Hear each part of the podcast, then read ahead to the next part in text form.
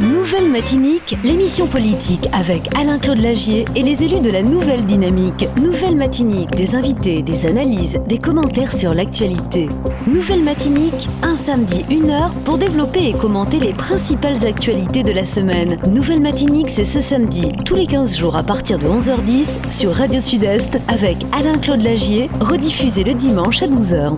Bonjour à tous, bienvenue dans Nouvelle Matinique. Je suis très heureux de vous retrouver. J'espère que vous allez bien, que vous passez un excellent samedi, l'émission euh, politique euh, par excellence, hein, en ce samedi 18 mars, avec euh, Alain-Claude Lagier et ses invités. Avant de parler du, sommaire justement de, cette émission, nous allons saluer Alain-Claude Lagier, conseiller communautaire, conseiller municipal. Alain-Claude Lagier, bonjour. Bonjour Mario, bonjour à Fred qui est avec nous, bonjour aux auditeurs, à tous ceux qui nous font l'honneur et le plaisir de nous écouter ce week-end encore. Fred euh, Clio, bonjour, euh, troisième vice-président de l'Assemblée. Bonjour. Bonjour Mario, bonjour Claudie, bonjour à tous les auditeurs de Radio Sud-Est et bonjour à Didi, le technicien. Alors, donc, euh, au sommaire de cette émission, vous avez pu le constater, Fred Clio nous accompagne en studio.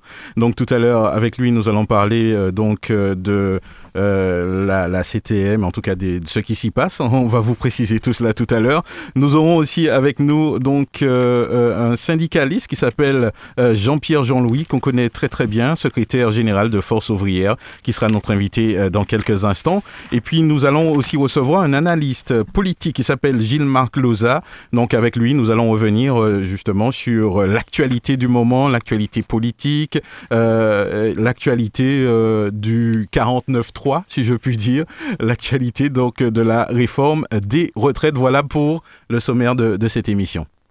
Nouvelle Matinique, l'émission politique avec Alain-Claude Lagier et les élus de la Nouvelle Dynamique. Nouvelle Matinique, des invités, des analyses, des commentaires sur l'actualité. Nouvelle Matinique, un samedi, une heure pour développer et commenter les principales actualités de la semaine. Nouvelle Matinique, c'est ce samedi, tous les 15 jours à partir de 11h10 sur Radio Sud-Est avec Alain-Claude Lagier, rediffusé le dimanche à 12h.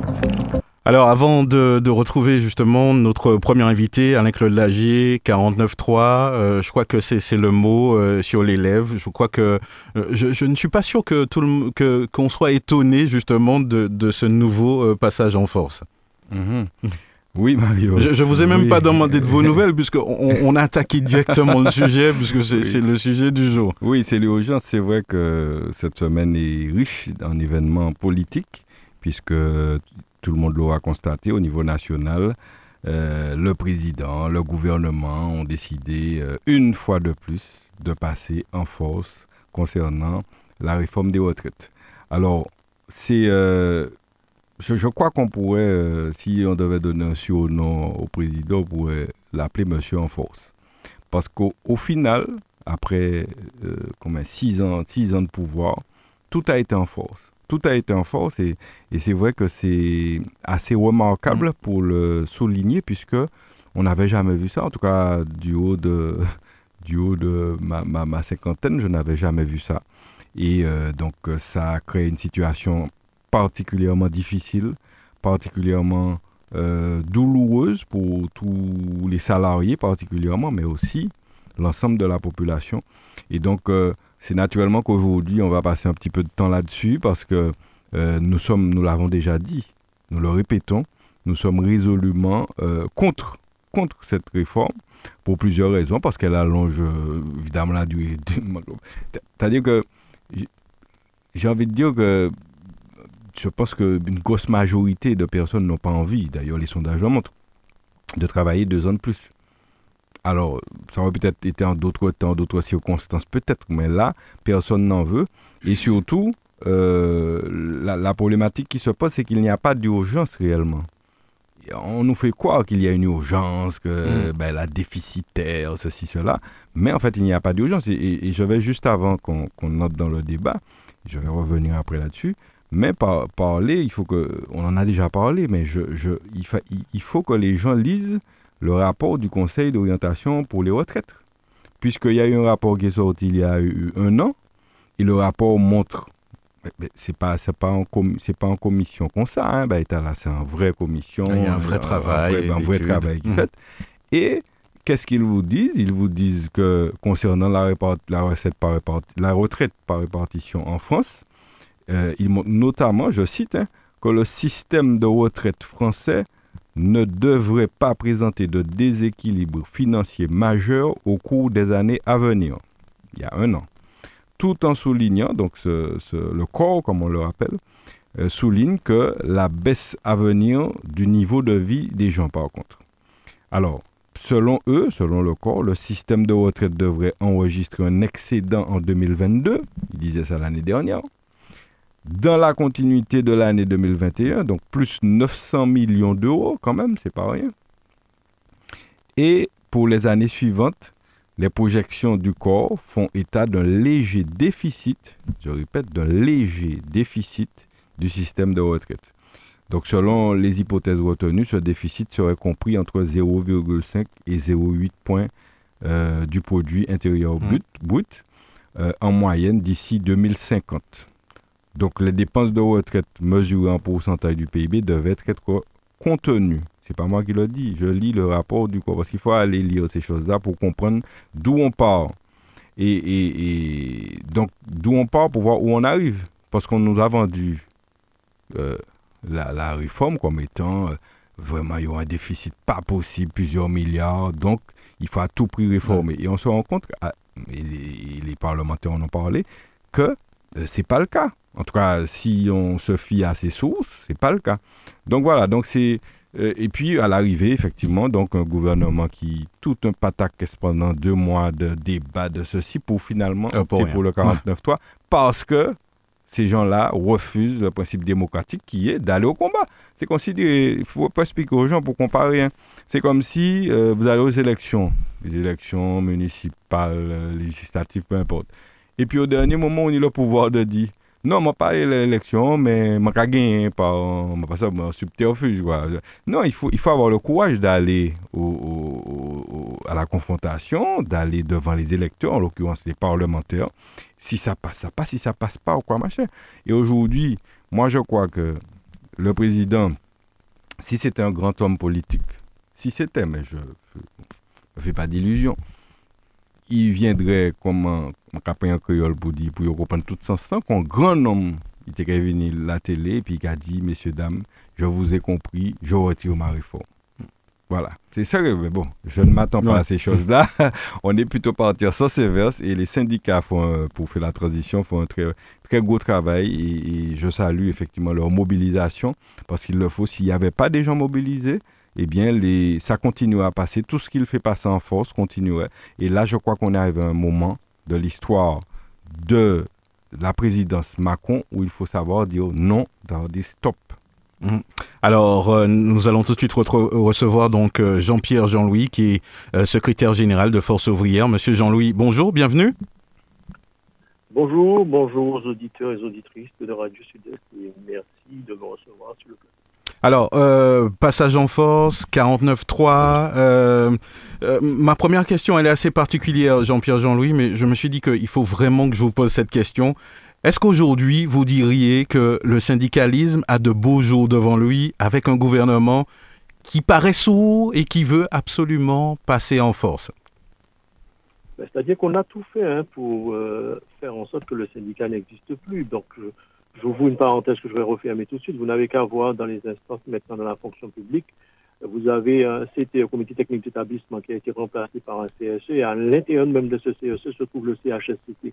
C'est-à-dire que pour diminuer encore la, force des syndicats et, faire en sorte qu'on ait moins de pouvoir, moins de, de parole, mais nous sommes déterminés, nous avons fait un choix, celui de défendre les intérêts, les droits des travailleurs et des patients. Donc, c'est mhm. pour ça que nous sommes toujours là. Je ne sais pas pour combien de temps encore, parce que nous avons une nouvelle génération qui, qui a pris place dans, dans, dans l'établissement et j'ose espérer que ceux et celles qui viennent d'arriver prendront le relais parce que nous sommes plus près de la sortie mhm. de l'entrée.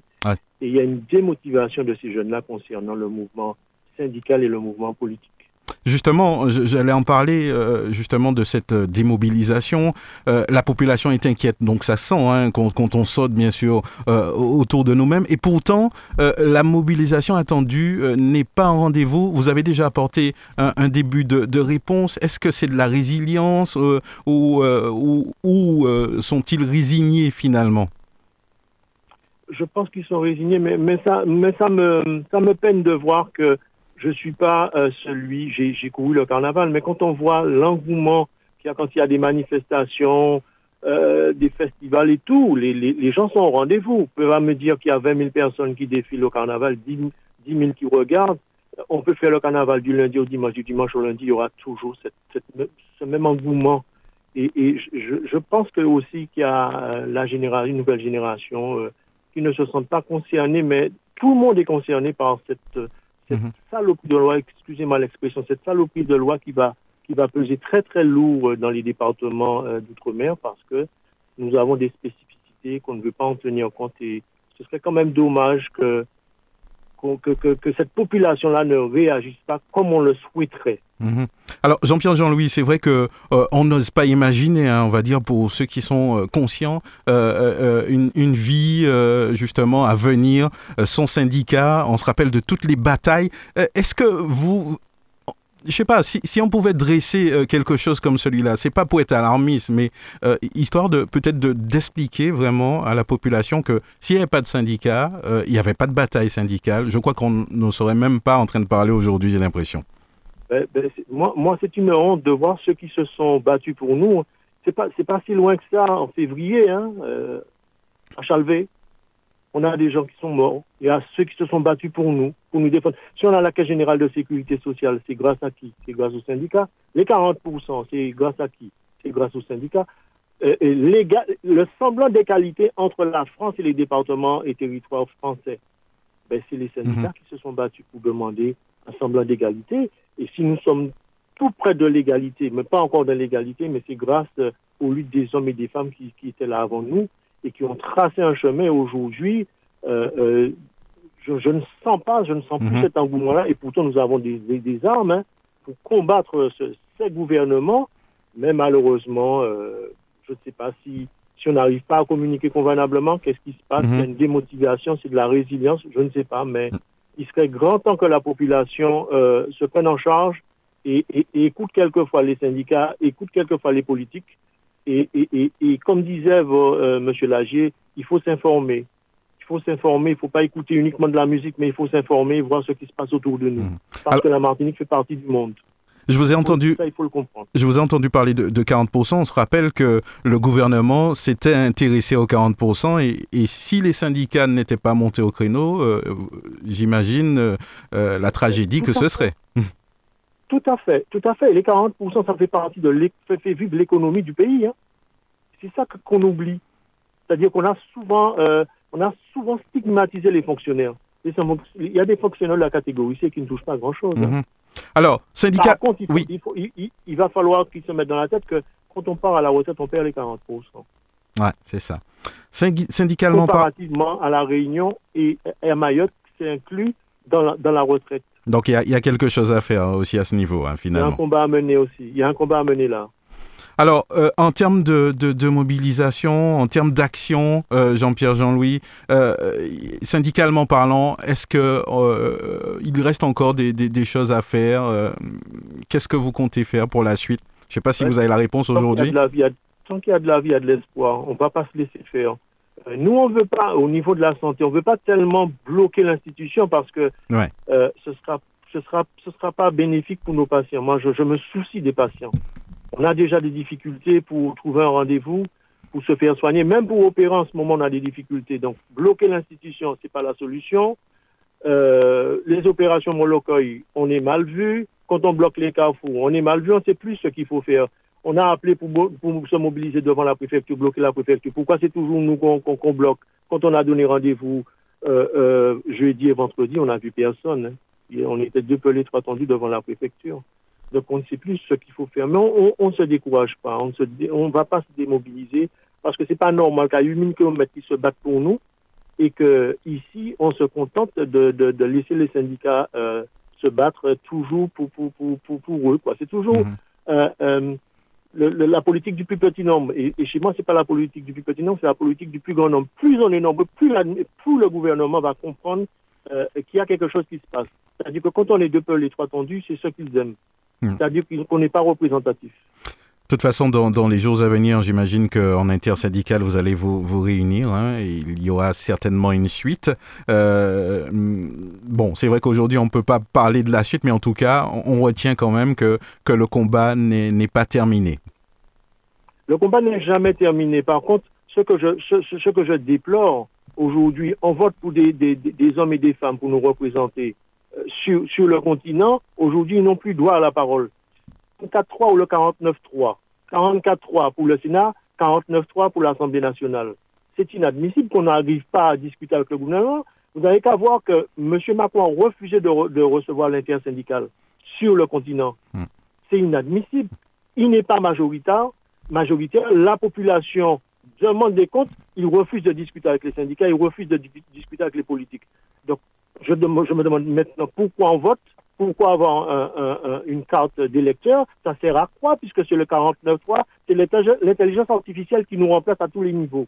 Et c'est inadmissible, c'est une atteinte à la démocratie. Hmm. Aujourd'hui, euh, quel, message euh, vous auriez aimé passer à, la population? Le, message que je veux faire passer à la population, c'est que que ce soit public, privé, chômeurs, retraités, nous sommes tous concernés et c'est ça qui n'est qui est toujours mis. Donc, si nous pas gourmet pour la retraite à répartition, c'est important, la retraite à répartition, c'est-à-dire qu'on peut saucissonner la retraite d'un petit morceau à ceux et celles qui n'ont pas travaillé, à ceux qui travaillent, tandis que par capitalisation, c'est ça au cas épargné au pays guinéen. Donc, c'est ça qui n'est qui est toujours mis. Même pour la retraite, ce sera une grande disparité. Et qu'il faut que nous, gourmet pour faire population comprendre que c'est nous toutes là qui concernent, public, privé, chômeurs, retraiter nous toute la prière nous toute là dans cela. Alors, faire en sorte que nous croisions dans cela et que nous sortions, que nous respirions, bah, nous anti, anti chance respirer parce que si nous travaillons jusqu'à 64 ans, il faut tenir compte de la pénibilité parce que dans la fonction publique aussi, il y a la pénibilité. Il y a la mm. pénibilité partout. Et je le répète encore une fois, ce n'est pas la Martinique qui doit s'adapter à la loi, c'est la loi qui doit s'adapter à nous parce que nous avons des particularités et nous avons des spécificités. Ben, très bien, Jean-Pierre Jean-Louis, en tout cas, on rappelle aux auditeurs que vous êtes secrétaire général de Force ouvrière. Merci d'avoir pris le temps justement de, de, parler avec nous de, de, tout cela. On aura l'occasion d'en rediscuter avec vous par la suite. Euh, nous vous souhaitons un excellent week-end. C'est toujours un plaisir, c'est toujours un plaisir. Et puis merci de nous donner la parole et puis merci mhm. de, Ouais, pour le travail que vous faites. Oui. Je tiens à vous remercier. Concernant jeudi, euh, j'ai oublié justement de, vous demander la petite précision. Euh, est-ce que vous avez déjà des infos euh, concernant l'intersyndicale pour, pour la Martinique? Non, pas encore. Pas encore parce qu'on est en train de se, se, mhm. tâter un peu, de voir comment, comment on se donne rendez-vous, qu'est-ce qu'on va décider. Parce que vous savez, même au niveau du, du, du syndicat, c'est pas évident. Il y, a, il y a ceux qui voient comme ça, d'autres qui voient autrement. Donc, il va falloir s'accorder. C'est un peu compliqué des mhm. fois. C'est un peu compliqué des fois, mais on fait ce qu'il faut pour, pour, mobiliser et démontrer au gouvernement que nous sommes présents hmm. et que nous serons toujours présents. Donc, nous sommes et nous sommes Très bien, merci euh, à vous Jean-Pierre Jean-Louis. Excellent week-end à vous. Merci. merci. Alors, euh, on va poursuivre justement ce, rendez-vous euh, donc politique. Alain Claude Lager, un avis syndical. On, sent quand même le, la violence du 49.3. De toute façon, on peut utiliser ce terme. Oui, c'est violent. C'est violent. Nous avons affaire à, une, gouvernance de la France violente, c'est-à-dire qu'on violente les Français et hmm. par là même les, les, les, ceux d'outre-mer. Et après, on est étonné d'avoir une réponse violente. Et puis voilà, et puis c'est rempli aussi de, de, cynisme dans le comportement. Euh, on a l'impression qu'il dit bon, ben, moi, qu'à fait ça, et puis autres, de toute façon, ils ne vont pas réagir, etc. De toute façon, on a l'impression d'une toute puissance, quelqu'un qui se croit tout puissant et puis qui fait ce qu'il veut. Donc là, 49-3 pour Qu'est-ce qui peut justifier qu'on passe par, par, par, ce procédé pour imposer ce, système de retraite? Comme si la France est en danger. Moi, je viens de montrer à travers les rapports que la France n'est pas en danger de ce point de vue. Donc ça veut dire que c'est quelqu'un qu'on a euh, missionné pour faire un certain nombre de choses. Et aujourd'hui, eh bien, il veut arriver au bout de sa feuille de mission. C'est ça. Depuis 5 ans, 6 ans, il veut arriver au bout de sa feuille de mission. Donc, il a une idée, et puis il fait, il quoi yon et il les fait au fur et à mesure. Et quoi que dise le peuple, quoi qu'en pense le peuple, et sur ce coup-là, je crois qu'on peut analyser ce, ce, qui se passe aujourd'hui, puisqu'il faut rappeler, hein, que la France n'est pas à feu et à sang, mais enfin, il y a pas mal de problèmes en ce moment dans les rues. J'ai tellement envie de dire pas encore. Pas encore, oui, probablement. ouais. Euh, euh, je crois qu'on peut analyser ça comme un, rejet du président de la République. Et, et lui, en fait, il vous le dire vulgairement, il s'en fout. C'est ça, visiblement, il, n'y a pas d'enjeu pour lui. L'objectif, c'est de faire passer les choses.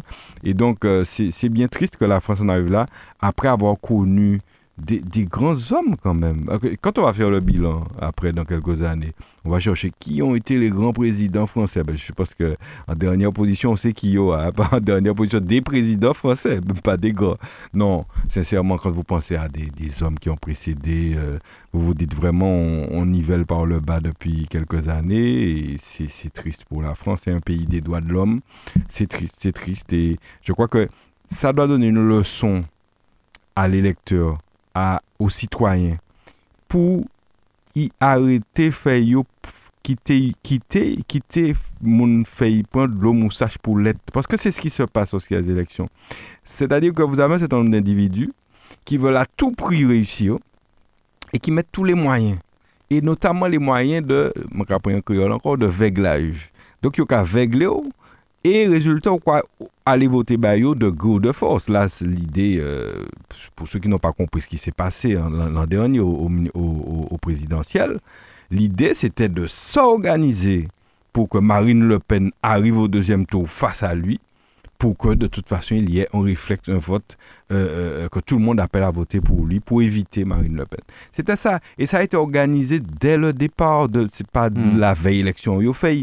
Mais, et les gens tombe dans le panneau à chaque fois. Alors il faut que les lecteurs fassent preuve de lucidité, de plus de, davantage de, de, de, comment dire, oui, de lucidité, hein, c'est le mot, parce qu'ils se laissent embarquer par des gens qui n'ont d'autres, d'autres, euh, d'autres, comment dire, objectifs que euh, d'arriver à avoir le pouvoir pour le pouvoir et surtout pour servir ceux qui sont déjà bien nantis dans la société. Mm. Ben, ça tombe bien, euh, on va euh, recevoir donc un analyste politique, hein, il s'appelle euh, Gilles Marc Loza, et avec lui justement on va aborder quand même ce sujet qui, est assez vaste, et puis on se pose tout plein de questions, ce sera l'occasion d'en discuter avec lui. Gilles Marc Loza, bonjour. Oui, bonjour. Je ne sais pas s'il m'entend. Euh, on, va, on va le rappeler, hein, on devrait normalement l'avoir par téléphone. Euh, ça tombe bien, en, attendant justement Fred Clio, j'imagine qu'un 49.3 euh, supplémentaire, pas de surprise pour vous non plus Oui, juste avant de, me prononcer concernant le 49.3, je dois dire que je dois partager le ressenti de M. Jean-Louis. Oui. Concernant la... Ah oui, vous étiez justement un militant syndicaliste, ou vous l'êtes peut-être toujours auparavant alors. D'accord mais j'ai encore l'âme. l'âme. Donc je disais que concernant la mobilisation euh, euh, martiniquaise par rapport à cette cause, quand on regarde bien, euh, on voit généralement ce sont les, les, plus âgés, des gens qui, la majorité des manifestants, ce sont des gens qui, qui sont, ou je pense qu'ils sont déjà plus à, la retraite, c'est ça. la retraite, qui, qui se mobilisent, qui se battent pour, pour l'avenir des Martiniquais. Et il a dit un truc qui est très intéressant, qui, quand il s'agit de de manifestations, des festivités. On voit toute une foule et ici, euh, c'est vraiment clairsemé. Donc, euh, un appel aux Martiniquais, c'est de se mettre debout par rapport à, à, cette réforme. Euh, concernant l'article 49.3, vous savez que Macron savait que ce serait difficile. oui, allez-y, allez-y. Ce serait difficile qu'on arrive au vote à l'Assemblée nationale. Donc, il n'a pas voulu prendre le risque et il a utilisé euh, euh, son arme habituelle, à savoir l'article 49.3. Euh, cependant, je dois vous dire qu'en 2019, il disait que ce serait désastreux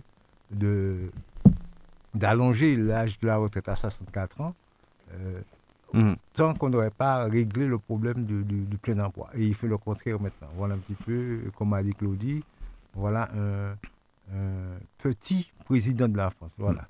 Ben, vous l'avez dit. Alors, nous allons donc recevoir donc euh, Gilles-Marc Loza, qui est, je le rappelle, analyste politique. Euh, Gilles-Marc Loza, bonjour, bienvenue. Allô? Allô, allô, allô?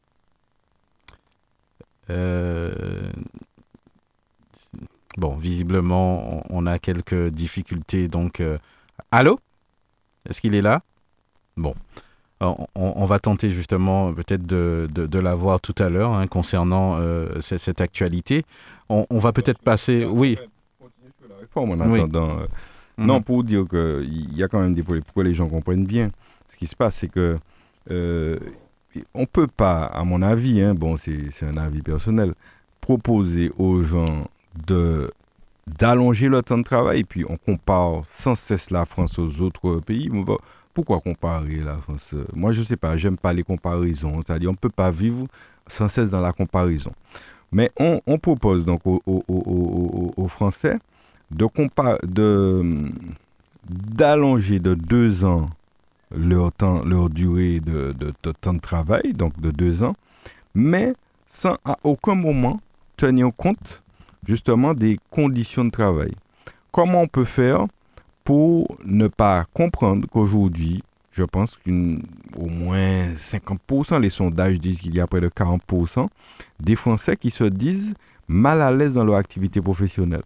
Donc, on doit tenir compte de ça avant de dire aux gens, oui, on va allonger deux ans. Est-ce qu'on ne peut pas essayer de régler ces difficultés-là, les conditions de travail, par mm. exemple, c'est une piste, avant de dire aux gens, parce que si les gens qui sont heureux au travail, ils n'ont pas envie d'arrêter, hein. ils ont 70 ans, ils veulent rester, et ça se comprend. Ça, mm-hmm. se comprend. Donc, organisons-nous, organisons la société pour que chacun soit heureux au travail. Et après, vous n'aurez aucun problème sur la durée de, de cotisation. Donc ça, c'est un élément important, moi, je crois qui, devrait faire partie du débat, mais qui n'est pas dans le débat. Et aujourd'hui, donc, on veut forcer les gens. Alors moi, je comprends hein, qu'un président qui sera dans, à 49 ans, il sera retraité. il n'aura même pas besoin de travailler. Je comprends qu'il dise aux autres d'aller jusqu'à 64 ans. Donc ça, c'est vraiment, euh, c'est vraiment pas normal à notre sens. Et donc, euh, c'est mm. un élément supplémentaire que je voulais euh, ajouter à la réflexion de ceux qui nous écoutent. Alors, on va tenter de joindre notre analyse politique. Euh, Gilles-Marc Loza, bonjour. Allô? Allô, allô, allô? Ben, je sais pas. Visiblement, on a un petit souci euh, technique. Je, nous allons. Je Allô? Oui? Bon, on, va poursuivre. On va essayer de régler le problème. Je suis encore sur le sur le sur le sujet. je sais pas ce que Fred en pense. Mais on avait quand même les conditions sur la réforme qui est proposée, des, des difficultés sur la, la, la Il n'y avait pas d'équité dans cette réforme. En fait, à, notre sens, il faut... Est-ce qu'il ne faudrait pas proposer euh, à ceux qui commencent à travailler tôt de partir plus tôt? Mais là, on met un âge. Il faut bien comprendre que l'âge, l'âge conditionne quasiment tout. Et on ne tient pas compte assez donc des situations particulières.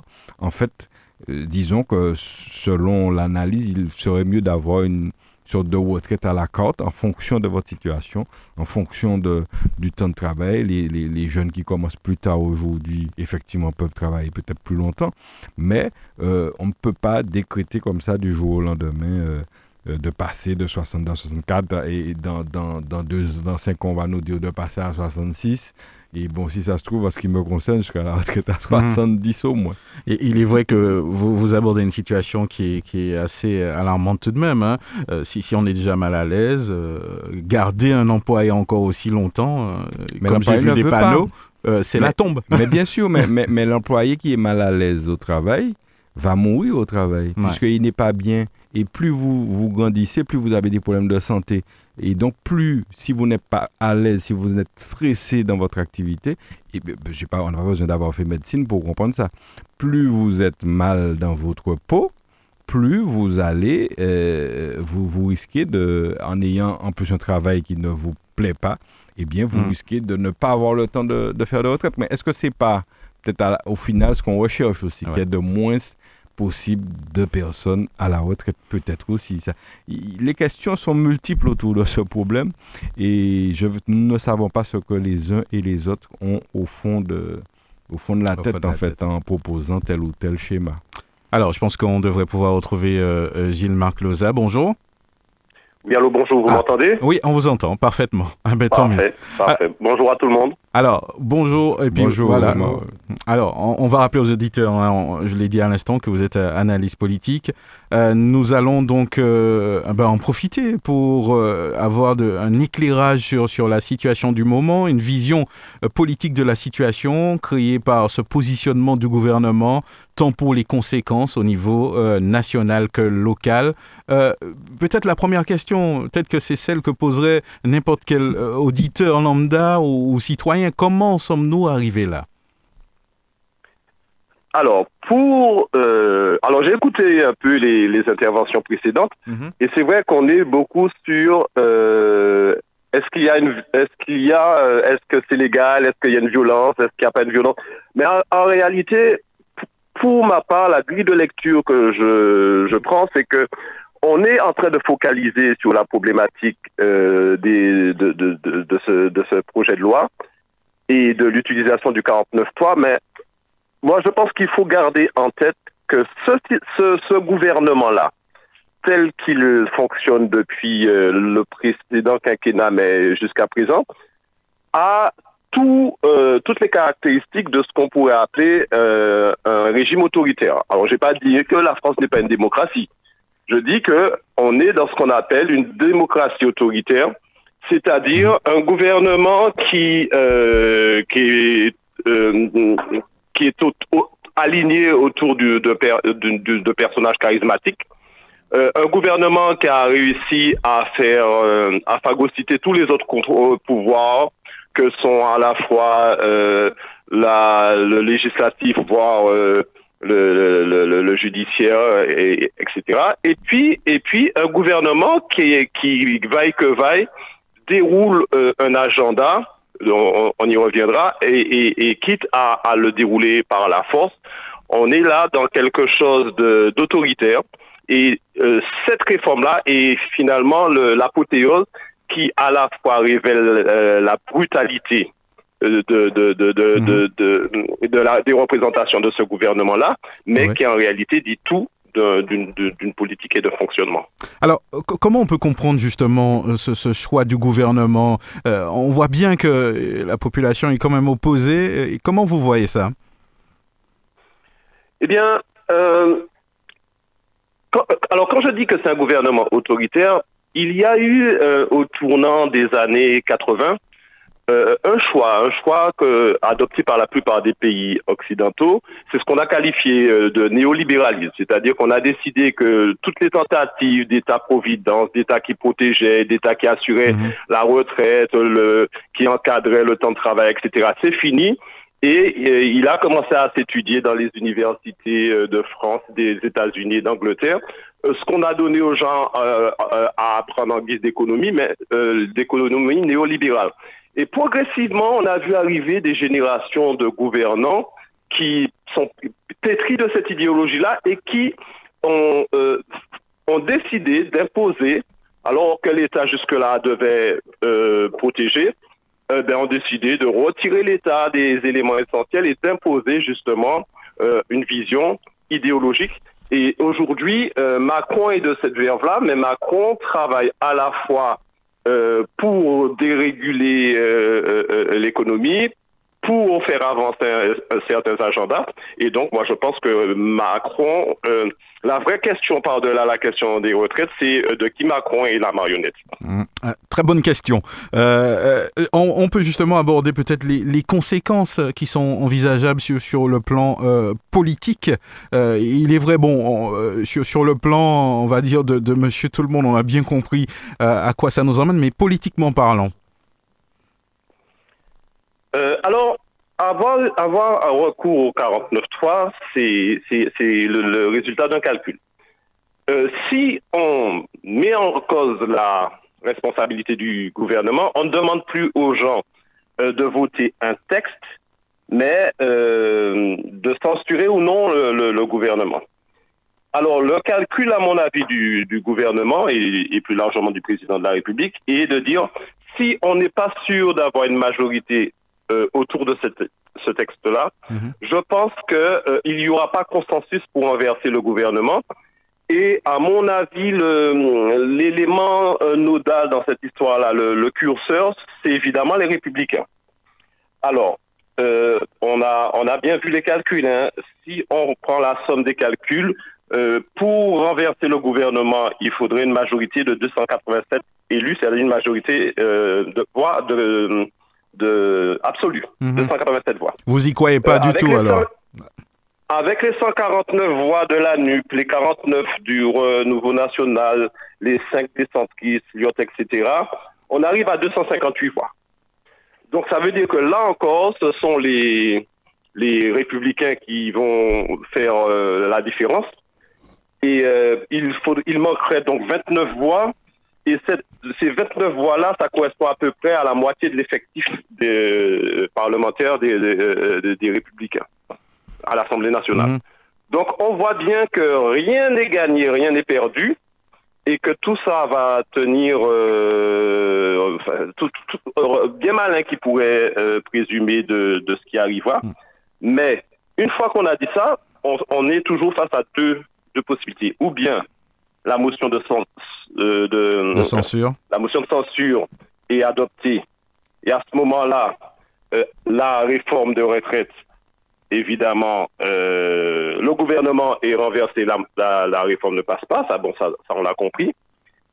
Ou bien elle n'est pas adoptée, mais comment, la vraie question, c'est comment un gouvernement qui, bien qu'ayant respecté la Constitution, puisque le 49.3 est quand même mhm. un, dispositif constitutionnel, mais comment un gouvernement qui fait preuve de ce que j'appelle une violence symbolique, hein, pour parler comme Max Weber, une violence symbolique, ça veut dire qu'on pousse le peuple dans ses retranchements, euh, on est soi-disant un gouvernement élu, mais dans une logique de démocratie représentative, mais on a coupé les ponts avec les corps intermédiaires, que sont les associations, les syndicats, enfin tous les relais hein, mmh. de, la position populaire. Euh, on, on en arrive à se mettre à dos l'Assemblée nationale. Comment gouverner après? D'autant que euh, on sait bien que le 49-3 euh, on peut y recourir jusqu'à plus soif quand il s'agit de lois qui ont une incidence financière, mais que le recours est limité dans les autres domaines de la mhm. loi. Comment ce gouvernement-là va-t-il va diriger? Ça, c'est une vraie question. Si la motion est rejetée, ça aussi, on est obligé de se poser ces, questions. Oui, c'est bien ce que je disais. Alors, si elle est adoptée, que le gouvernement euh, là, le, président, évidemment, appelle un, nouveau Premier ministre, un nouveau gouvernement. Soit dit en passant, il peut, il peut rappeler Madame Borne. Hein. D'accord. Mmh. Bon. Donc là, euh, et, c'est ce que je disais tout à l'heure, euh, la, loi passe, mais comment diriger après avec l'Assemblée nationale? Bon, maintenant, si la motion, si le gouvernement n'est pas rejeté, comment diriger? Moi, moi, moi c'est la question de l'après. Alors, on a bien compris que la motion, l'adoption ou le rejet de la motion euh, va faire, euh, va, va, présider à la destinée du projet, de la loi là, du projet de loi en cours. Mais euh, je pense que par cette séquence-là, par ce pari fou-là, Emmanuel Macron se met une épée de Damoclès quant à la possibilité de, diriger sereinement pendant les quatre années à venir, les quatre années et, un mois à venir, en sachant que dès à présent les jeux sont ouverts quant à sa succession. Et euh, je pense que euh, il, il, a joué un pari fou, mais euh, pour un, gouvernement qui n'a été élu avec, pour un président de la République qui n'a été élu avec même pas 20% des suffrages exprimés, qui n'a été élu que parce qu'on a voulu faire barrage à la droite, je crois qu'à trop tirer sur la ficelle, euh, au moment elle se casse, et là, je ne sais pas comment ce président-là va, continuer à diriger la France euh, dans les mois à venir. Une situation euh, assez particulière. Hein. Euh, c'est vrai qu'on entend énormément de, commentaires à la, télévision, sur, les réseaux, en, cas de dissolution de, l'Assemblée. Ça justement, est-ce que vous pouvez nous dire qu'est-ce qui pourrait se passer justement si, on arrive là? Alors, euh, en cas de dissolution de l'Assemblée, ça veut dire que euh, on, se dirige vers de nouvelles élections. Alors euh, moi, ce qui ma réflexion tantôt, c'était de dire que les, précédentes fois où ce schéma-là s'est présenté, on avait une espèce de bipartisme qui ne se disait pas en France. on avait d'un côté le camp socialiste avec ses satellites, et d'un côté le, le clan libéral qu'on l'appelait, qu'on puisse l'appeler RPR ou IMP ou autre. Mais aujourd'hui, le, drame, c'est que face au clan présidentiel, il n'y a pas véritablement une opposition euh, organisée et constituée. Alors, on a l'ANUS, euh, mais on sait que l'ANUS c'était un accord politique et qui permet euh, de, faire, qui permet à la gauche de s'exprimer à l'Assemblée nationale. Mais je ne, il n'y a pas, en tout cas par rapport au schéma traditionnel, une opposition qui pourrait venir l'idée ou prendre la suite en cas de, de si, si, si euh, aux prochaines élections, mhm. le, la majorité présidentielle était battue. Donc ça, c'est une première réflexion. Euh, et puis, et puis, et puis, je, je, je rappelle aussi qu'il appartient au président de la République de dissoudre ou pas à l'Assemblée nationale, mais que ce n'est pas mécanique. Mhm. Et, Donc, Euh, euh, on présente la chose comme mécanique, mais il pourrait décider, euh, pour des raisons qui, qui, qui, lui, qui lui parleraient, de, de continuer avec le schéma tel qu'il euh, qu'il est actuellement. Et, et, je pense que c'est une option qu'il aurait peut-être avantage à, à, à, retenir, parce que quand on a été aussi loin dans la violence symbolique, euh, je ne suis pas certain qu'il puisse au, prochain euh, mhm. au, prochaines législatives dépasser les 150 euh, députés, mais ça c'est mon, avis. Il préférait euh, garder encore ce, schéma en quelque part pour pouvoir maintenir cette forme de, de, violence ou pression qu'il exerce en ce moment, c'est ça? En tout cas, en tout cas, la, possibilité lui est, lui est laissée. le choix lui appartient. Mais euh, très franchement, j'ai parlé, j'ai dit qu'il faut inscrire ça dans, et ça me semble mettre l'explication, parce que là, on parle des retraites, mais euh, il faut arrêter de penser les choses. Alors, c'est l'actualité, mais de manière décloisonnée, en se disant, je suis dans mon petit coin, je subis ma violence à moi. Euh, je suis fonctionnaire, je subis euh, ma mmh. violence à moi par les réductions de moyens, le, le, les, diminutions de personnel. Je suis euh, euh, dans la police, je subis euh, mon manque d'effectifs, je suis. En réalité, c'est un système. Et ce système-là, c'est un système qu'on a décidé d'imposer à la France par la force, par la force, parce que la France, et le, président de la République l'a dit, hein, il, il, parle de la France comme d'un pays de Gaulois réfractaires, parce que le, le basculement euh, néolibéral qui a fait sauter tous les verrous de protection sociale en Europe a eu lieu entre les années 80 et 90 mhm. en Angleterre, en Allemagne. Mais la France est attachée, attachée à, à, à, aux droits, et en particulier des droits qu'ils ont, qui ne leur, ne leur ont jamais en fait été offerts. Et tous les droits fondamentaux en France sont le résultat de luttes, de mobilisation. On se rappelle encore les grandes avancées du Front populaire en 1936. Et c'est pour ça que la France, bien que cette violence permanente ait laissé croire que les gens ont peur et reculent et sont dépolitisés et ne veulent plus y aller, eh bien, euh, elle appelle ce qu'on voit aujourd'hui quand euh, trop c'est trop et que le, le gouvernement euh, utilise mmh. l'arme atomique, qui est le 49 en tout cas, euh, Gilles Marclosa, merci de ces éclaircissements hein, justement apportés et euh, nous vous souhaitons un, excellent week-end et merci d'avoir participé à cette émission. Merci à tous et puis euh, là, je ne parle pas en tant qu'analyste. Je pense qu'il y a des fois où il faut être mobilisé. J'appelle tout le monde à être mobilisé parce qu'on est à un tournant. Voilà, c'est dit.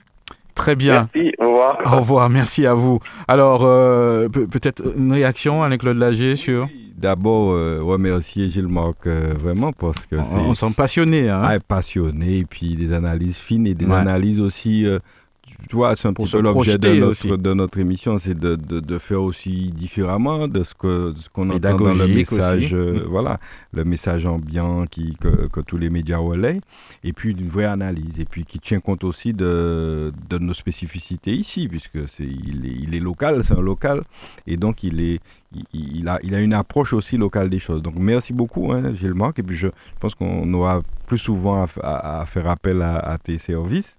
Alors je veux rebondir aussi aux deux petites choses qu'il a dites. Déjà, il a parlé, d'un un terme moi que je trouve très intéressant, de démocratie autoritaire.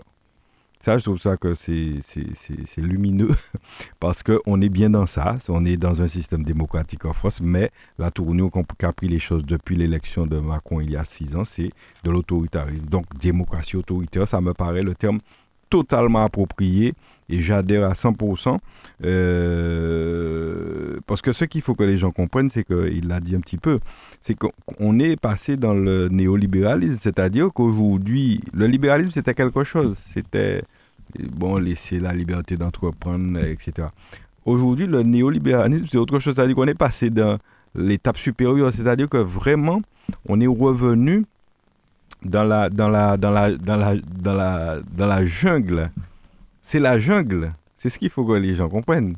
C'est la jungle aujourd'hui. C'est-à-dire que l'idée du néolibéralisme, c'est je, euh, chacun doit à la limite monter son entreprise pour se faire son argent. Chaque monde débouillé qu'aux autres pour faire la autres. Donc l'État-providence que nous connaissions justement, qui a fait la qui a caractérisé la France pendant euh, justement depuis euh, l'après-guerre, l'État-providence, celui qui intervient pour justement aider. Il faut que les gens comprennent ça bien je le dis en termes euh, basiques pour qu'on comprenne bien, aider les malheureux.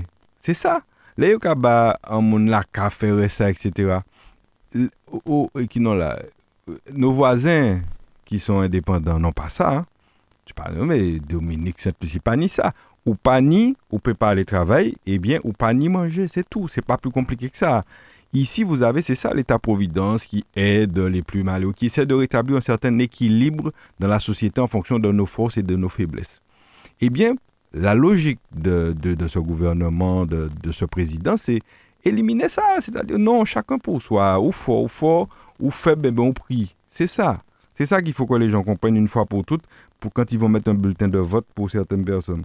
Et puis, dans ce, ce, ce, ce, qui est caractéristique aussi de ces, ces personnes qui sont, les, je vois les députés de Renaissance, c'est le nom de son parti, c'est leur déconnexion de la réalité de ce gouvernement.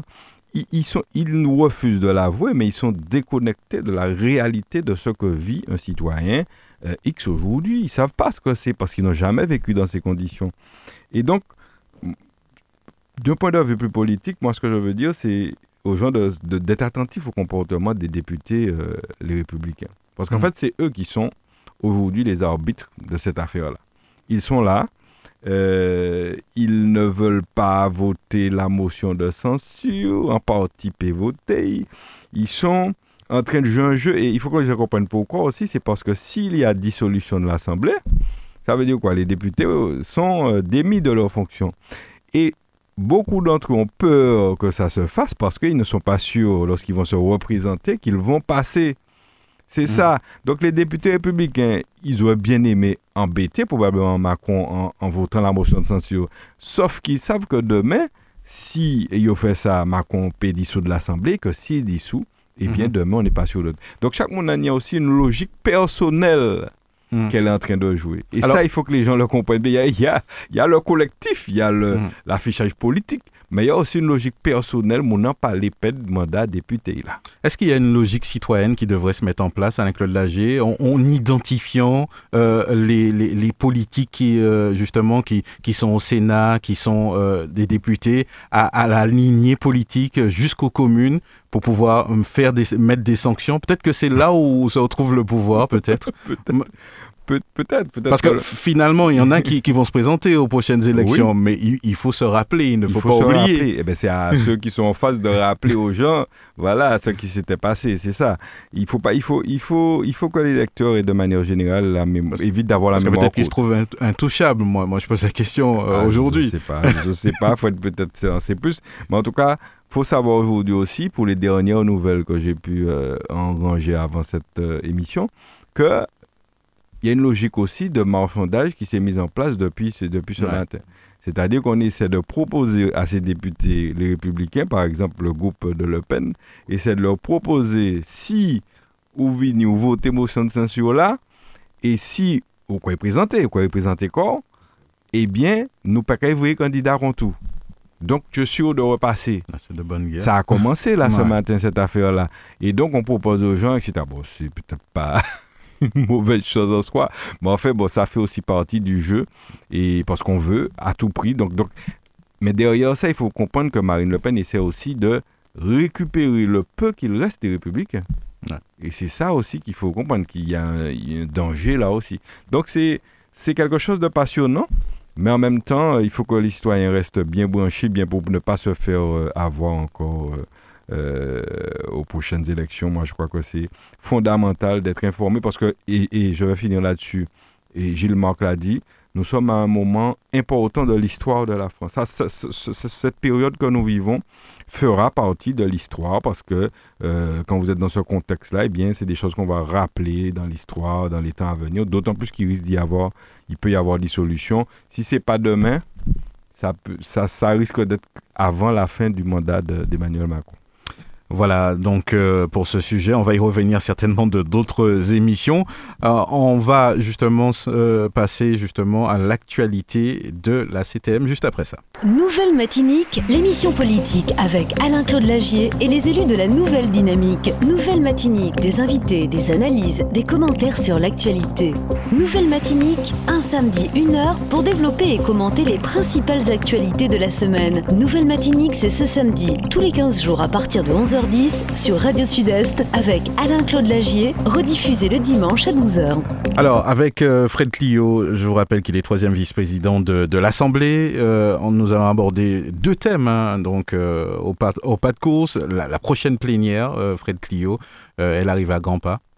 Oui, effectivement, mais avant ça, Mario, je vais parler un petit peu des actions qui sont menées à la CTM. D'accord, on parle quoi? Travaux, d'abord. D'accord. Mhm. Mon sentiment, c'est malgré le trou financier qu'on a toujours euh, annoncé, qui doit être de l'ordre de 110 millions, 110 à 50 millions d'euros, euh, je dois dire que la CTM poursuit ses actions euh, pour mener à bien ses, politiques publiques. parmi les actions visibles, du nord au sud en passant par le centre, il y a beaucoup de travaux sur les routes de la Martinique. Qu'il s'agisse de réfection de chaussées, réalisation d'accotement, poste de glissier de, de, sécurité. Mhm. Euh, singulier François, euh, euh, on a dû. On voit un petit peu les travaux qui sont réalisés, je peux les citer, quelques-uns. la réfection de, de chaussée vers Chopot sur la route départementale numéro 1. Réfection aussi totale de la chaussée sur la RD18, RD18 c'est au niveau du Mont d'Acajou. Euh, il y a aussi euh, euh, le nettoyage des routes, mais aussi la réflexion totale des, des chaussées, la chaussée sur la RD 28. C'est quand nous venons ici, vous avez Mario, tu as vu la belle route. C'est ouais. Elle est agréable. Agréable au niveau de mon, mon enfer. voilà, il y a aussi, on a pu régler le problème de l'eau dans un quartier qui se fait beaucoup de, de, je dirais de, pas de pénurie, mais ils avaient des difficultés à avoir de l'eau de façon euh, continue. C'est au niveau de, du Mont Capot euh, au, Lorrain. Mhm. Je dirais que ce sont des travaux provisoires et par la suite, euh, le, le, PCE, le président du conseil exécutif, M. Serge Chimie, fait tout pour mettre en œuvre le gros chantier de l'eau pour la Martinique et aussi pour le prix unique de l'eau. Ça, c'est au niveau des, des travaux concernant les actualités futures. Ok, euh, Qu'est-ce que je peux dire? C'est ce jeudi, jeudi prochain, le 23 mars, euh, avant le début de la plénière, euh, on aura le hissement des drapeaux devant l'hôtel de l'Assemblée à Cluny. Ah, moment symbolique. Un, un moment symbolique, et ça veut dire que il y aura au moins 6 à 7 drapeaux hisser, je peux les citer, le drapeau de la France, de l'Union européenne, l'OSCS, euh, aussi de l'AEC, le, drapeau, le drapeau blanc, mais aussi celui qui nous intéresse le plus, c'est le drapeau rouge, vert, noir, à savoir le drapeau de la Martinique. Comme tu l'as dit, Mario, ce sera une cérémonie, je dirais, symbolique, humble, avec l'ensemble des, des, élus de la Martinique, à savoir les, les maires et leurs conseillers municipaux, les présidents des EPCI et les conseillers, je dirais, euh, communautaires, l'ensemble des élus de, la, collectivité, de la collectivité, mais aussi, il y aura aussi euh, l'ensemble des, des, salariés de la CTM. Voilà. Et euh, par la suite, il y aura une cérémonie, je dirais, plus populaire, je ne donne pas de date, euh, où l'ensemble de la population euh, de la Martinique sera conviée. Voilà.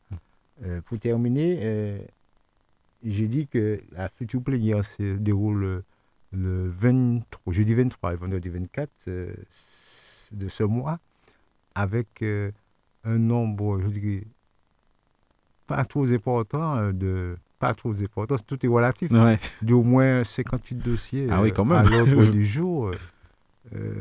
Nous n'avons pas encore statué de, sur ces différents dossiers, donc je ne peux pas m'étaler. Mais, en tout cas, il, y aura, il y aura bien cette plénière, il y aura des dossiers. Euh, qui, il y a un qui, qui euh, me tient à cœur, c'est euh, l'attribution de la bourse d'engagement de retour pour, pour les étudiants en médecine et les internes. Voilà, c'est un truc qui est mm. très intéressant. Voilà un petit peu les, les principales actualités à la CTM. Ben, Fred Lio, euh, merci en tout cas. De toute façon, on aura l'occasion d'en parler, hein, puisque bon, la plénière c'est jeudi, compte rendu dans, dans, quelques jours, bien sûr, sur les antennes de, de la radio.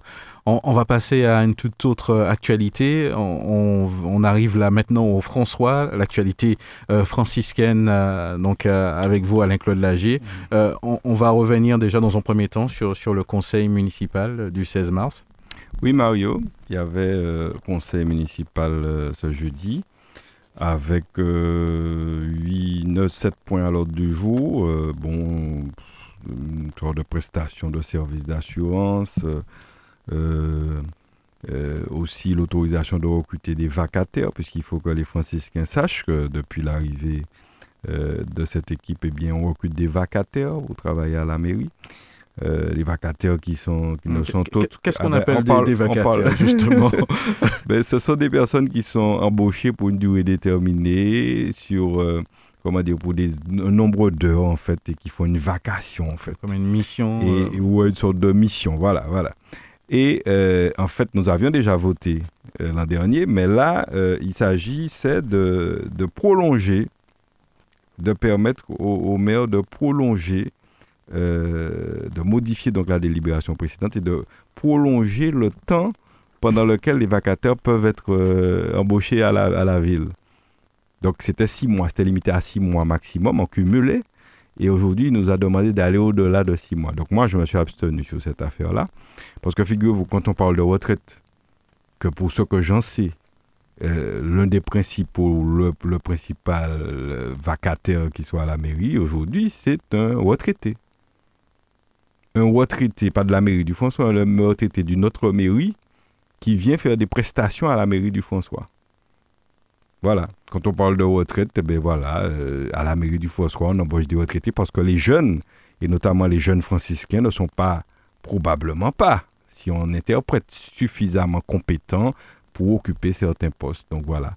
Donc, euh, personnellement, je me suis abstenu euh, avec une autre élue dans mon groupe parce que je trouve pas ça très normal. Et puis c'est c'est ambigu et puis on demande de prolonger. C'est c'est pas normal. C'est pas moi je ne vois pas, je comprends pas, je comprends pas trop. Donc euh, euh, je suis pas trop pour ce système. Ça peut arriver hein, que sur certaines missions mm. précises pour un temps, un petit temps.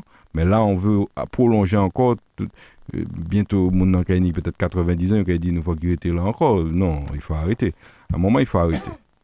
Il y avait aussi un point sur l'attribution des primes de responsabilité, notamment, on parlait de... Vous savez que le DGS est parti. Il a terminé son détachement, on dira, euh, je crois que c'était euh, au 28 février. Et, donc, entre-temps, quelqu'un fait l'intérim. Et l'idée, c'était de permettre à cette personne d'accéder euh, aux primes de responsabilité qui vont avec la fonction. Moi, j'ai trouvé ça tout à fait normal qu'on puisse donner tout, tout ce qu'on peut, parce que ce pas des postes faciles. Voilà, donc on va revenir sur le, DGS tout à l'heure. Il y avait aussi euh, les travaux de Mansard, puisque Mansard Nord la liaison Mansard Nord, Mansard Sud sera donc réalisée probablement avec euh, un plan de financement, bien sûr, où il y a tous les intervenants, évidemment. Parce qu'il faut savoir hein, que lorsqu'une ville fait quelque chose, une route par exemple, bien, elle n'est pas le plus gros financeur. Mm. elle a pris l'initiative sûrement, mais l'État en général le plus gros financeur, la CTM le deuxième, et puis la ville vient après. Il faut regarder les panneaux, hein, c'est souvent voilà, il faut regarder les panneaux. Et là, c'est le cas euh, pour cette portion qui sera effectivement qui fera beaucoup de bien au, secteur parce que Mansard est particulièrement euh, en difficulté de ce point de vue. Donc on a euh, on avait à voter un financement euh, un plan de financement modificatif. Et puis aussi alors on l'a enlevé de l'ordre du jour. Je sais pas pourquoi. Les travaux de construction de parking dans l'enceinte de l'ex-hôpital du François que tout le monde connaît. Euh, et il y avait donc un parking, parce que les gens ont vu qu'on a, on a, on a cassé, on a déconstruit une partie de cet ancien hôpital qui est le plus près du, du canal. Et c'est pour en faire un beau parking.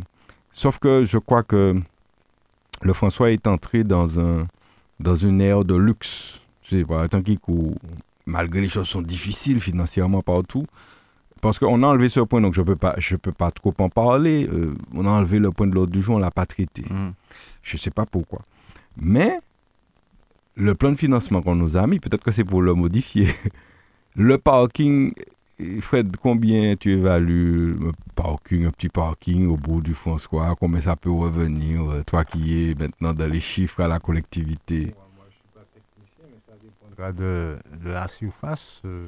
Mais c'est pas si grand. Là, on a cassé l'hôpital. Bon, c'est pas énorme. Je me, j'ai les chiffres là de, sur, le thème de superficie. Je, je, je, bon, on va pas perdre de temps là-dessus, mais en tout cas, c'est pas un grand, c'est pas, c'est pas le parking de la galerie, ni c'est pas, c'est pas un énorme parking. Pour te répondre, Claude, je ne sais pas, donc tu vas, tu vas nous donner. Et il faudrait que tu ailles prendre ton mètre euh, pour, mesurer. Alors, le parking en question, mais ben, j'ai pas le, le métrage là. En tout cas, le, le parking revient, tenez-vous bien, dans le dossier qu'on a enlevé, donc on laisse le doute, hein, on, laisse le bénéfice du doute, après 2 millions d'euros, 985 749 euros. Il y, a, il y a des abris euh, ah Non, il n'y a pas d'abri. Ah, il n'y a rien. Il n'y a rien, justement, il n'y a rien. Il n'y a rien d'extraordinaire, mais il y a, peut-être un peu de luxe dans la. Tu vois, dans. dans des bornes rechargeables pour les voitures non, électriques Non, même pas, il n'y a pas de bornes. C'est ce qui m'a aussi interpellé. Il n'y a pas de bornes. Peut-être qu'ils vont nous écouter, ils vont rajouter des bornes pour le prochain pour le prochain conseil, mais il n'y a pas de borne, il n'y a même pas ça euh, pour, pour, un parking euh, moderne. Donc, euh, je ne sais pas, c'est des choses qui me laissent un petit peu pensif lorsque je vois ça, parce que je me dis que on n'a pas besoin de luxe, on a besoin d'efficacité. Et lorsque on fait... Un, un, parking à plusieurs niveaux, peut-être. J'ai pas vu ça dans le dossier. Alors, encore une fois, comme il a été retiré, peut-être qu'on n'a pas oublié de préciser qu'il y a plusieurs niveaux et qu'on l'aura la prochaine fois. Je ne sais pas, très sincèrement, je ne peux pas préciser. Mais en tout cas, euh, alors, j'ai de la surface, 2800 mètres carrés. Un parking de plein pied de 49 places seulement, une cinquantaine de places, et qui coûtera de, et qui, a une surface de 2800 mètres carrés et qui coûte la bagatelle de près d'un million d'euros. Voilà. Bon, alors, si c'est pas, mais c'est pas, euh, j'ai dit qu'il y a un cofinancement, donc c'est pas les franciscains qui payent tout seuls. Enfin, les franciscains payent parce que les fonds de l'État et de la collectivité, c'est aussi nos fonds, c'est aussi notre argent. Donc, euh, bon, moi, je trouve ça un petit peu exorbitant et ça me, ça m'attriste, mais bon, je crois qu'on est dans une ère de luxe au François et de toute façon, on, on aura payé la facture tôt ou tard et j'espère qu'on ne va pas s'en mordre les doigts. Et puis, le plan d'action de gestion des sargasses. Donc, euh, pour les barrages et le ramassage des sargasses, vous savez que euh, la ville a obtenu une subvention de plus de 350 000 euros pour le faire et donc on a validé tout ça euh, pour l'avenir. Mais le point le plus important, je vais essayer d'aller vite là-dessus, c'était le débat d'orientation budgétaire.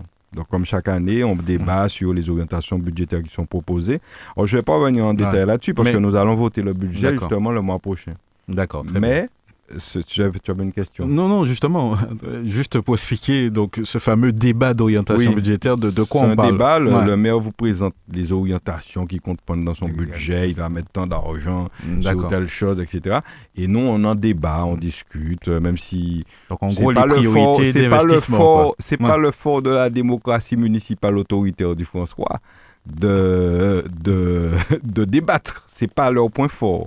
Mais enfin, on est obligé. Alors, c'est dans la loi, donc il est obligé de le faire. Donc, euh, le débat d'orientation, moi, ce que j'ai retenu, hein, je vais parler à par la suite, et je l'ai dit, je l'ai dit dans, dans, le débat, c'est que on avait un, un, projet, un projet qu'on nous présente de, qui est sans justement nouveau projet. Absence d'un nouveau projet, c'est-à-dire quelque chose de bon, des choses qu'on connaît déjà, on n'innove pas. Et puis, ce qui caractérisait donc ce, qu'on nous a présenté, c'était aussi, par contre, une masse salariale exorbitante. Et il faut que les franciscains sachent ça, parce que depuis l'arrivée de cette équipe, lorsque le précédent maire, Joseph Loza, en 2020, euh, en 2019, ne possédait qu'à quasiment deux embauches dans l'année, parce que les choses sont dures, eh bien, figurez-vous qu'entre 2020 et 2022, là encore, Fred, donne-moi un chiffre d'augmentation du, budget de la partie du personnel municipal. Un nombre de... enfin, de, de, de, combien ça a augmenté, à ton avis?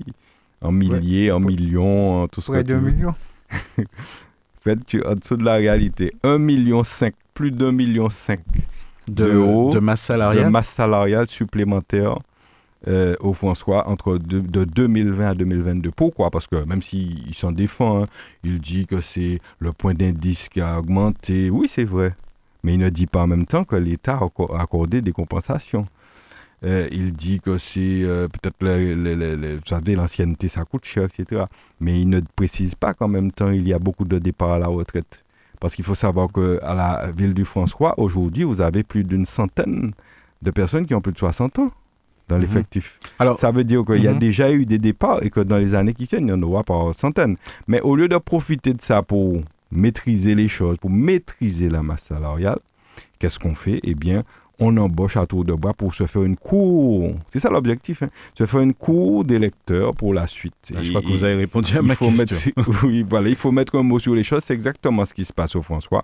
Donc, plus, retenez ce chiffre franciscain, plus d'un million cinq d'augmentation de la masse salariale entre 2020, de 2020 à 2022. C'est, c'est exceptionnel, c'est extraordinaire.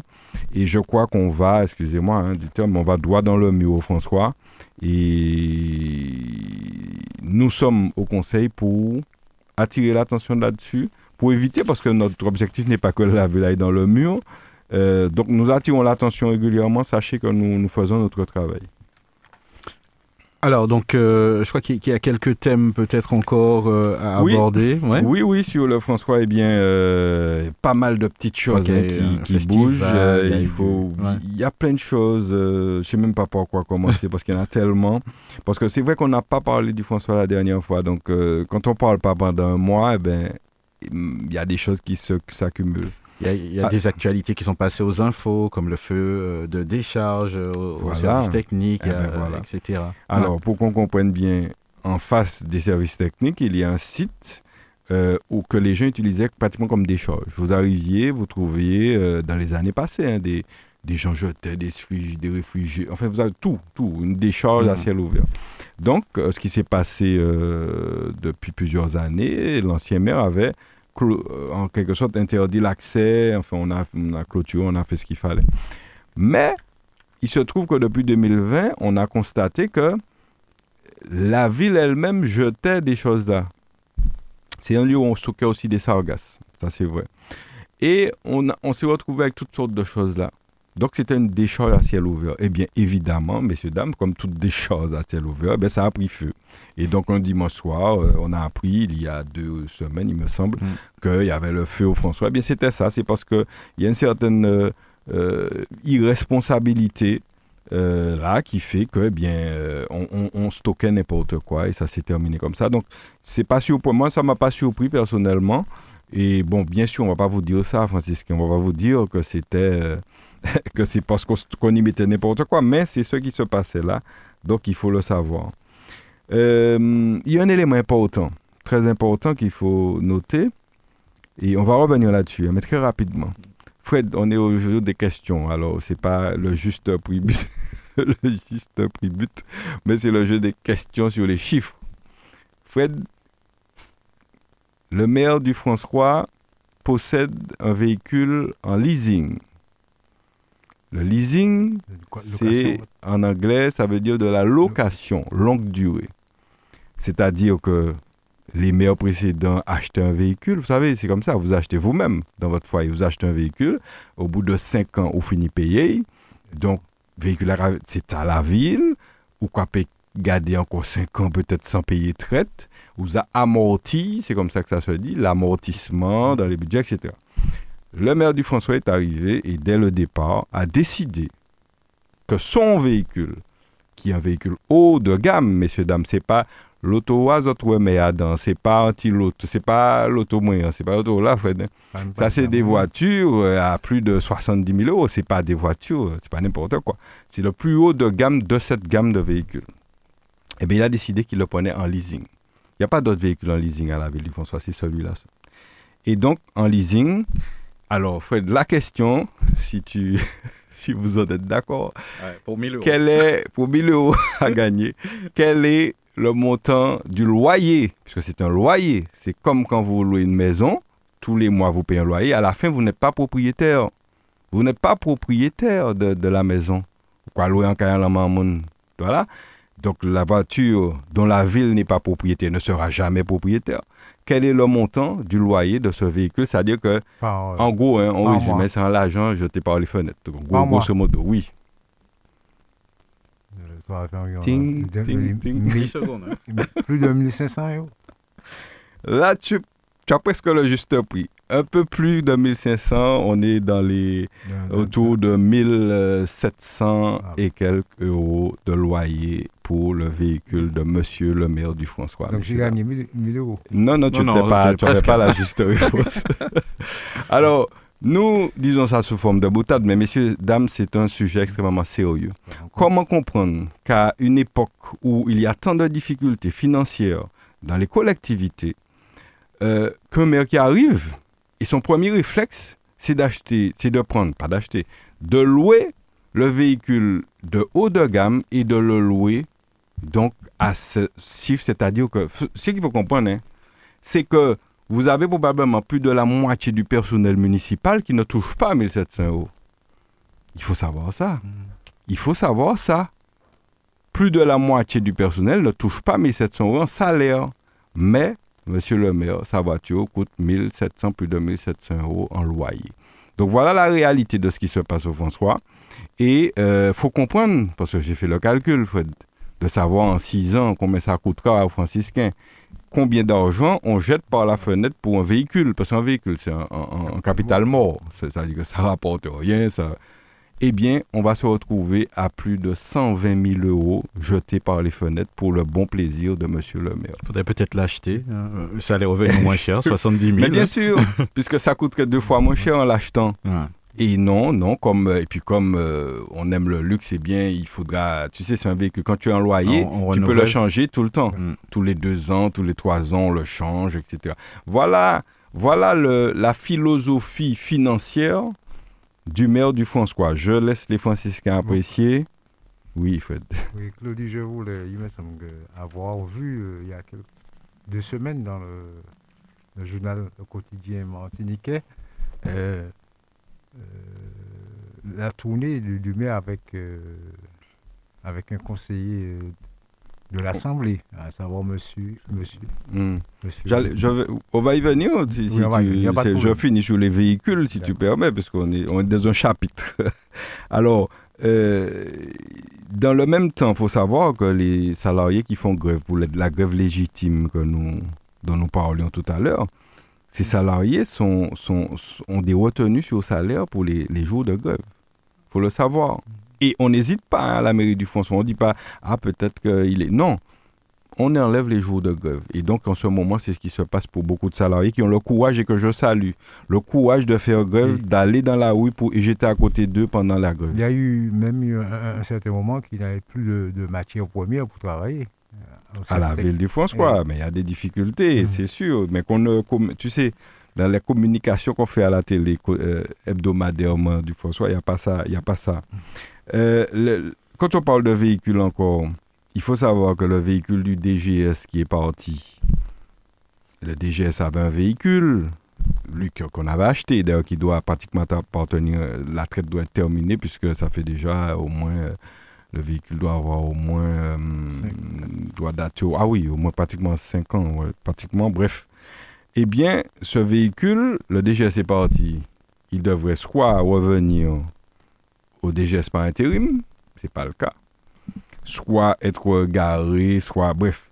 Il faut savoir que ce véhicule, eh bien, il est. Euh, c'est un élu qui roule le véhicule. C'est un élu. Et quand je, me souviens qu'à l'époque, on critiquait que les certains élus du François roulaient des véhicules, de la ville. Pas de cette gamme. Pas, de, bah, pas de cette gamme, c'était des petits véhicules, euh, voilà, des petits, des petits, des, bas de gamme. Mm. Et eh bien là, il y a un élu qui roule. Et, dès le lendemain, le véhicule n'est pas resté garé. Deux jours, on dirait qu'on surveillait le départ du DGS pour prendre le véhicule. Donc le véhicule est en train de rouler euh, avec, je sais même pas si, je doute qu'il y ait un papier parce que ça ne se fait pas comme ça. Normalement, ça doit être euh, attribué par une décision et, ce n'est pas le cas. Donc pour les véhicules, voilà. Et savoir que ce véhicule du DGS, euh, eh ben, il l'a remis le week-end, je crois, enfin, pour les infos qu'on m'a données, et que ça n'a pas dû plaire beaucoup au maire parce qu'il a déposé le véhicule peut-être parce qu'il n'était pas très, très, très, très, très bien, finalement, euh, en bon terme. Enfin, l'histoire nous le dira par la suite, puisqu'on n'a pas toutes les infos de là où nous sommes.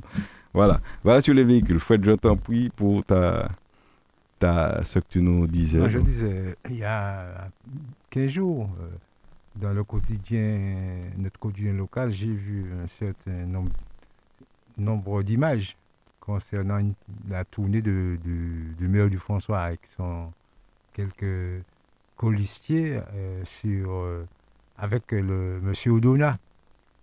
Euh, tu de ça Oui, oui, oui, oui, ça a fait la une dans les journaux, voilà sur Facebook. Du, du, maire que, que je n'apprécie. Bon, c'est son rôle, hein, que je peux qualifier de, de, de, maire Koubaré.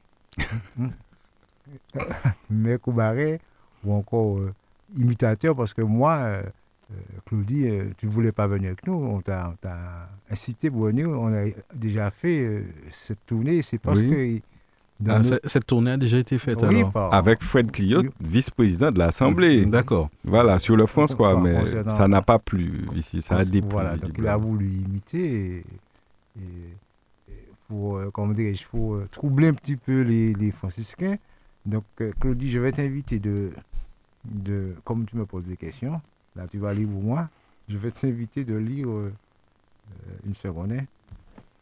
On y va.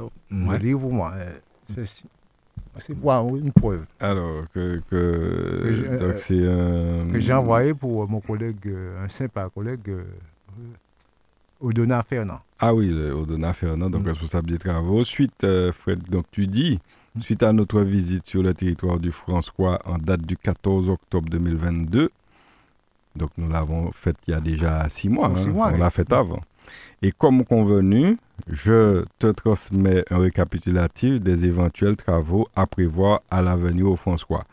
Et tu cites plusieurs travaux, notamment, euh, je cite la RD1, euh, remplacement de cinq glissières de sécurité, la D29, etc. Donc, euh, tu cites tous les travaux, en fait, tout ce que finalement le maire allait après coup faire semblant de voir sur le terrain. il essaie de récupérer les travaux de la CTM. comme je dis, c'est, je vais le qualifier de, de maire Koubaré. Hmm? Il faut arrêter de, de, mentir. Hmm? De mentir à la population franciscaine. Ça, je l'apprécie pas ça. Voilà. Tout à fait, parce que Fred fait son travail, il faut le signaler, en attirant l'attention régulière du, de l'équipe sur euh, à la CTM sur les difficultés qu'il peut y avoir au François. Et c'est son rôle. mais on va continuer. Ça ne va pas nous décourager. On va continuer. Alors, pour terminer sur le François, je dirais plusieurs petites euh, infos. La, il y avait une course organisée par le VCF, le, club du François, euh, qui s'appelle La Franciscaine, sur trois jours. Et puis, c'était les foyers ruraux, les associations qui recevaient les étapes. Et euh, je veux féliciter le, VCF, encore une fois, pour ce, ce gros travail. Euh, qu'ils ont fait parce que ça, ça demande énormément d'organiser ces courses. Féliciter les coureurs, euh, tous ceux qui ont participé et notamment Edwin Nubul qui a remporté la dernière étape. L'année dernière, il avait raté d'une demi, demi-roue la dernière étape sur le site de Bonny et cette année, il a pris sa revanche et il nous a offert une très très belle victoire. Donc les féliciter. Euh, féliciter tous ceux qui ont pris part et notamment les associations puisque la boule franciscaine et le phare ont accueilli le prologue le vendredi. Félicitations. Le foyer rural de Montpito a accueilli une étape. Félicitations. Le foyer rural de Dumaine a accueilli une étape. Félicitations. Et l'association Bonnie Douvant a accueilli la, dernière étape. Félicitations. Donc il faut les féliciter parce que faut savoir que c'est un coût. Hein. Le foyer doit payer euh, l'association doit payer et puis euh, euh, assurer toute l'organisation. Donc c'est quelque chose d'extraordinaire. Il faut le signaler. Alors simplement signaler que le, jour de la fin de... Apparemment, je vois les des photos lors de la, de la remise des, des trophées. Il y a eu un incident. Je... Oui, il y a eu des incidents sur, sur la dernière étape de Bonny, puisque pour rappeler, donc, nous avons un élu du quartier tu n'étais pas présent. Hein. Qui, oui, tu n'étais pas là, Fred. C'est vrai, c'est vrai que je on est obligé de te rapporter les faits. Euh, il y a deux choses. Il y a des, déjà, euh, un petit peu précédemment, un employé municipal qui a pris l'initiative d'aller récupérer de ce qu'on appelle de, de l'enrobé, euh, comment dire?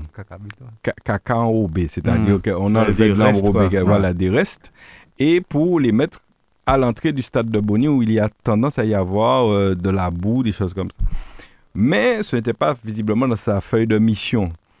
Et ce qui s'est passé, c'est qu'il s'est fait mais engueuler par l'adjoint, l'élu du quartier, qui n'a pas du tout apprécié qu'il fasse ça, même s'il l'a fait. Vous savez, comme un salarié qui fait quelque chose, si, c'est que, voilà, si vous ne l'avez pas passé la commande, mais que c'est une bonne chose, il vaut me le féliciter, même si vous lui dites, bon, prochain coup, avertis-moi, pas mm. aller comme ça. Eh bien, il s'est fait réprimander comme pas possible. En public euh, je, pense qu'il y avait du monde lorsque mm. ça s'est passé, mais ça ne m'a pas été précisé. Et donc, euh, je veux dire à cet agent municipal. Euh, je suis traduit devant le, la, responsable, la directrice du, du des services techniques. Oui, on l'a même, voilà, on l'a même demandé qu'il soit reçu et tout. Et je veux donc témoigner mon soutien à cet agent qui, en plus du quartier, il habite tout près, donc il connaît les problématiques du, lieu. Donc il a fait ça de bon cœur et puis il s'est fait réprimander. Donc bon courage, euh, agent municipal. Et puis, euh, ce qui s'est passé le soir, c'est ce dont Fred parlait, le soir de la remise des prix. Donc vous savez, on remet tous les prix de la course, c'est la dernière étape. Et on a donné aux élus présents à remettre des coupes. Pas moi, hein. moi j'ai été élu, mais j'étais pas compris dans les, les remises. Mais on a donné aux élus de la majorité présents à remettre des coupes. Et la dernière coupe au vainqueur, qui est euh, je crois, qui s'appelle, euh, on le félicite au passage, eh bien, on a demandé à la vice-présidente du club de remettre. Et elle a été surprise, je pense qu'elle a failli peut-être tomber, la dame, de voir que l'élu du quartier est venu quasiment se battre avec elle pour mettre la coupe alors qu'on ne l'avait pas appelé. Parce qu'il tient à, ce que ce soit lui, parce que la ville était partenaire, qui remette la coupe, mais sans demander hein, l'autorisation. Et nous avons des photos qui ont circulé avec cet élu qui est en train pratiquement de bousculer la dame pour prendre la coupe et la remettre euh, au vainqueur. Euh. Donc ça, c'est des anecdotes qui, qui témoignent de quelque chose. Juste avant de, donner mes, mes, sentiments par rapport à cet acte, peut-être que le vainqueur de, de cette course, il faut savoir que c'est un locataire de, du conseiller qui a réagi ici. Donc, euh, oui, il habite, euh, il loue dans les mains du conseiller. D'accord. Oui, celui D'accord. qui a remporté. D'accord. Ah ben, Et d'autre part, c'est un geste que je condamne, surtout ça se déroule à la journée de, de internationale de, des droits de la de, femme. de la femme. Donc, mm. c'est une forme d'humiliation et de mépris pour, pour une femme. Il, il, fallait que ce monsieur pense que. Il devait avoir une petite pensée par rapport à, pour marquer cette journée. Je pense aussi que c'est un individu qui veut traduire euh, son complexe d'infériorité en complexe de supériorité euh, et qu'il est à la recherche de popularité euh, pour briller dans, dans, la société. Ce sont des mots forts quand même, Fred. Je dis toujours ce que je pense. D'accord. encore, ils ont ils ont l'habitude de sous-estimer la femme. Et et ces gens-là n'arrivent pas à discerner le mal du bien, donc ils ne réfléchissent pas, ils font n'importe quoi. Voilà un petit peu ce que je voulais Bon, on sent que un ras-le-bol pur, et, pur et brut. Alors, tu me connais. Oui, oui, c'est bien ce que j'ai dit. Fred Clio, pur et, brut. Et c'est bien, il faut des gens francs et sincères dans la société, euh, parce que c'est vrai qu'on a affaire à beaucoup d'hypocrisie et ça ne mène pas bien loin. Alors Mario, euh, souffre quelques secondes encore parce que Fred a parlé de la journée de la femme, c'est très important. Eh bien, tout le monde a vu euh, tout ce qui passe au bout du François, qu'on a enchaîné des femmes aux grilles de la mairie. Enchaîné Oui, parce que en fait, c'est l'impression qu'on a. Parce qu'on a une soi-disant exposition de photos de femmes qui sont engagées. D'ailleurs, je, salue ces femmes qu'on a exposé là, en fait, des photos, je dis des femmes, mais c'est leurs photos, euh, des femmes euh, qui sont méritantes. Je les connais pratiquement toutes, c'est des femmes qui font un beau travail. C'est dommage, je sais pas, elles ont accepté bon, d'être euh, l'objet de cette affaire, mais je trouve que bon, la manière de faire n'est pas du tout la bonne. Et on les a. Non, mais tu vas passer voir, Mario. On a enchaîné, on a l'impression d'avoir enchaîné les photos de ces femmes à grilles de, de la ville. Et, et, et, et ça ne nous a pas étonnés. C'est pas élégant, quoi. ça ne nous a pas étonné qu'on que, venant de cette municipalité, qu'ils enchaînent des femmes, des, des, photos de femmes. Mais euh, c'est une réalité. Alors, je laisse les franciscains qui n'ont pas encore vu aller passer voir cette exposition de femmes qui sont méritantes, c'est vrai, mais je pense qu'on les a euh, plutôt malmenées pour l'occasion. Et il ne faut pas que ça devienne, euh, en tout cas, une habitude en public, qu'on malmène les femmes, d'accord? Donc, à bon entendeur, salut. Et puis, euh, on, a aussi. Euh, je reviendrai sur ça parce que l'expo dure jusqu'en avril. Je pense pas qu'on va l'enlever parce que j'ai dit ça. Ah, Donc, euh, l'expo est prévue jusqu'en avril. Donc, la prochaine fois, on va en reparler, rassurez-vous. On n'en a pas fini avec ce sujet, mais le temps presse. Donc, te dis aussi que, comme on parle d'affichage, j'étais en sortant de la radio cette semaine. Je passe, je descends le Monde Pito et que vois-je près de panneaux euh, électoraux? Parce qu'il y a des panneaux qui sont électoraux. Je vois des agents municipaux en train de nettoyer les panneaux électoraux. Alors, c'est la première il y a fois. Élections, euh? Non, il n'y a pas d'élection. C'est ça le pire. Il n'y a pas d'élection à venir. Je vois, ah, j'étais effaré, je les ai regardés. Bon, je, t'avoue que je ne leur ai pas adressé la parole parce que un, un agent à qui j'adresse la parole, Alain-Claude Lagier, il est en danger. Ah. Après, il est en danger parce qu'il risque de se faire réprimander si on le voit parler avec Alain-Claude Lagier. Donc, je n'ai pas. Mais j'ai été choqué, je me suis dit, mais pourquoi on, nettoie les panneaux? On a... Et finalement, j'ai regardé dans le François, on a nettoyé sûrement tous les panneaux. Pourquoi on nettoie les panneaux alors qu'il n'y a pas d'élection? On le fait à la veille des élections en général. Et j'ai compris, Mario. Parce que les gens me disaient depuis un moment, Claudie, mais ton affiche des législatives, elle est restée intacte partout. On la voit. Alors peut-être que, parce que les législatives, c'était Robert, François, Gaumont, etc. Et ceux qui passent au Robert les voient aussi, m'ont dit, mon affiche est intacte. Au Lamentin, mon affiche est intacte. Alors, je ne sais pas, peut-être qu'on va voir qu'on va l'enlever aussi au Lamentin. J'ai compris qu'en fait, l'affiche de Claudie Lagier devait gêner, probablement, puisqu'elle est intacte et on voit Claudie Lagier en plein, en grand, sur les panneaux électoraux et que ça gêne. Donc, je ne sais pas si c'est ça. C'est une hypothèse que je. Mais j'étais surpris de voir qu'on demande que, des agents euh, fassent ce travail-là à ce moment. Il y a tellement d'autres choses à faire sur la ville. Voilà, Mario. Et puis, euh, je vais hum, finir en disant, comme d'habitude, un, salut justement à ces agents municipaux.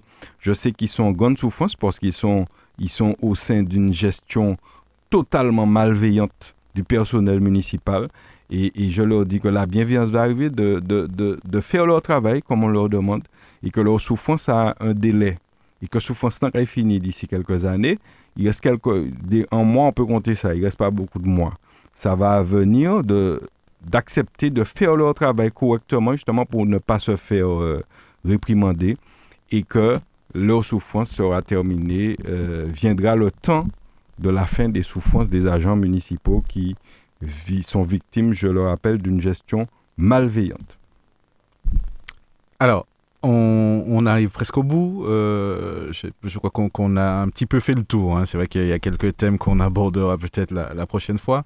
Euh, le proverbe du jour, je crois qu'on y arrive, euh, sauf s'il y avait une dernière information. Ben, moi, je veux inciter les gens à aller au Paradis du Bacquois mhm. aujourd'hui. Le Paradis du Bacquois, c'est cette petite entreprise avec une petite dame aussi qui, qui fait un gros, gros travail euh, au François sur ce, cet élément du patrimoine euh, martiniquais. Euh, elle fait elle, des journées portes ouvertes et, le, le est, vraiment, c'est vraiment extraordinaire. Elle a un showroom, elle a, vous, vous allez là, vous aurez, puis il y a des animations pour la journée. Donc, elle invite d'ailleurs pour cette journée porte ouverte, samedi 18 et dimanche 19, de 9h à 17h. Donc, vous avez le temps d'y aller. Euh, à l'immeuble Rénove Tout, c'est à la zone de Trianon, François. Et il y a des animations, il y a euh, Colo par exemple, de la haute taille, etc.